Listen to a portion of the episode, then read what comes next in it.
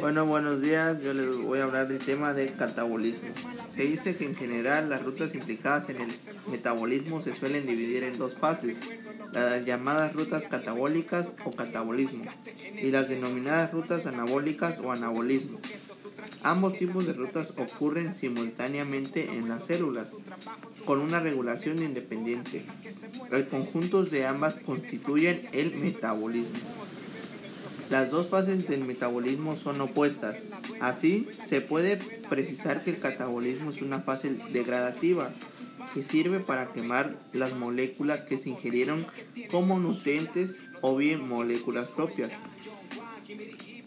como objetivo de producir energía química, tanto en forma de nucleótidos, trifosfato, como en forma de moléculas con poder reductor, originando una serie de productos de desechos. De las rutas catabólicas también se obtienen moléculas precursoras o intermediarias a partir de la degradación o macromoléculas. En general el catabolismo es convergente, es decir, a partir de moléculas muy disparates se acaban obteniendo una serie limitadas de moléculas intermediarias precursoras así como series delimitadas de moléculas energéticas.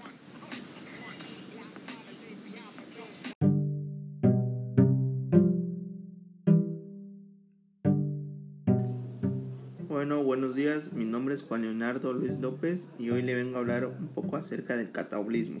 Bueno, se dice que en general las rutas implicadas en el metabolismo suelen dividirse en dos fases, las llamadas rutas catabólicas o catabolismo y las denominadas rutas anabólicas o anabolismo. Ambos tipos de rutas ocurren simultáneamente en las células como una regulación independiente el conjunto de ambas constituyen el metabolismo. Las dos fases del metabolismo son opuestas. Así, se puede precisar que el catabolismo es una fase degradativa que sirve para quemar las moléculas que se ingerieron como nutrientes o bien moléculas propias como objeto de producir energía química, tanto en forma de nucleótido trifosfato como en forma de moléculas con poder reductor originando una serie de productos de desechos. De las rutas catabólicas también se obtienen moléculas precursoras o intermediarias a partir de la degradación macromoléculas. En general, el catabolismo es convergente, es decir, a partir de moléculas muy disparates. Se acaba obteniendo una serie delimitada de moléculas intermediarias o precursoras así una serie limitada de moléculas energéticas.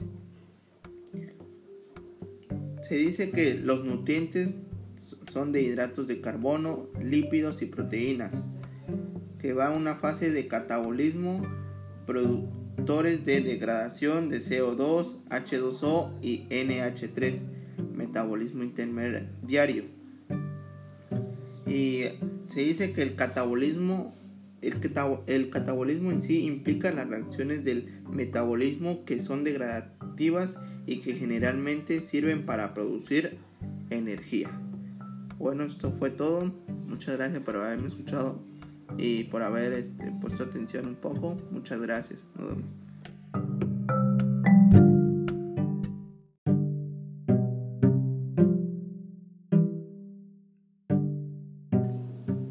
Bueno, buenos días, mi nombre es Juan Leonardo Luis López y hoy le vengo a hablar un poco acerca del catabolismo. Bueno, se dice que en general las rutas implicadas en el metabolismo suelen dividirse en dos fases, las llamadas rutas catabólicas o catabolismo y las denominadas rutas anabólicas o anabolismo.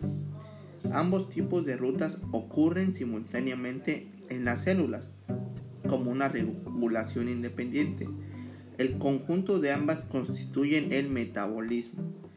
Las dos fases del metabolismo son opuestas. Así, se puede precisar que el catabolismo es una fase degradativa que sirve para quemar las moléculas que se ingirieron como nutrientes o bien moléculas propias como objeto de producir energía química, tanto en forma de nucleótido trifosfato como en forma de moléculas con poder reductor originando una serie de productos de desechos.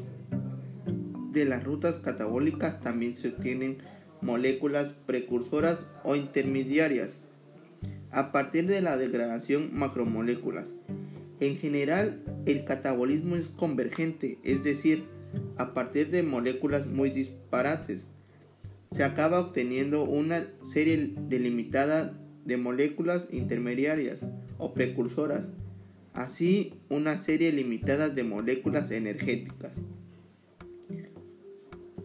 Se dice que los nutrientes son de hidratos de carbono, lípidos y proteínas, que va a una fase de catabolismo, productores de degradación de CO2, H2O y NH3, metabolismo intermediario. Y se dice que el catabolismo el, el, catabolismo en sí implica las reacciones del metabolismo que son degradativas y que generalmente sirven para producir energía. Bueno, esto fue todo. Muchas gracias por haberme escuchado y por haber este, puesto atención un poco. Muchas gracias. Nos vemos.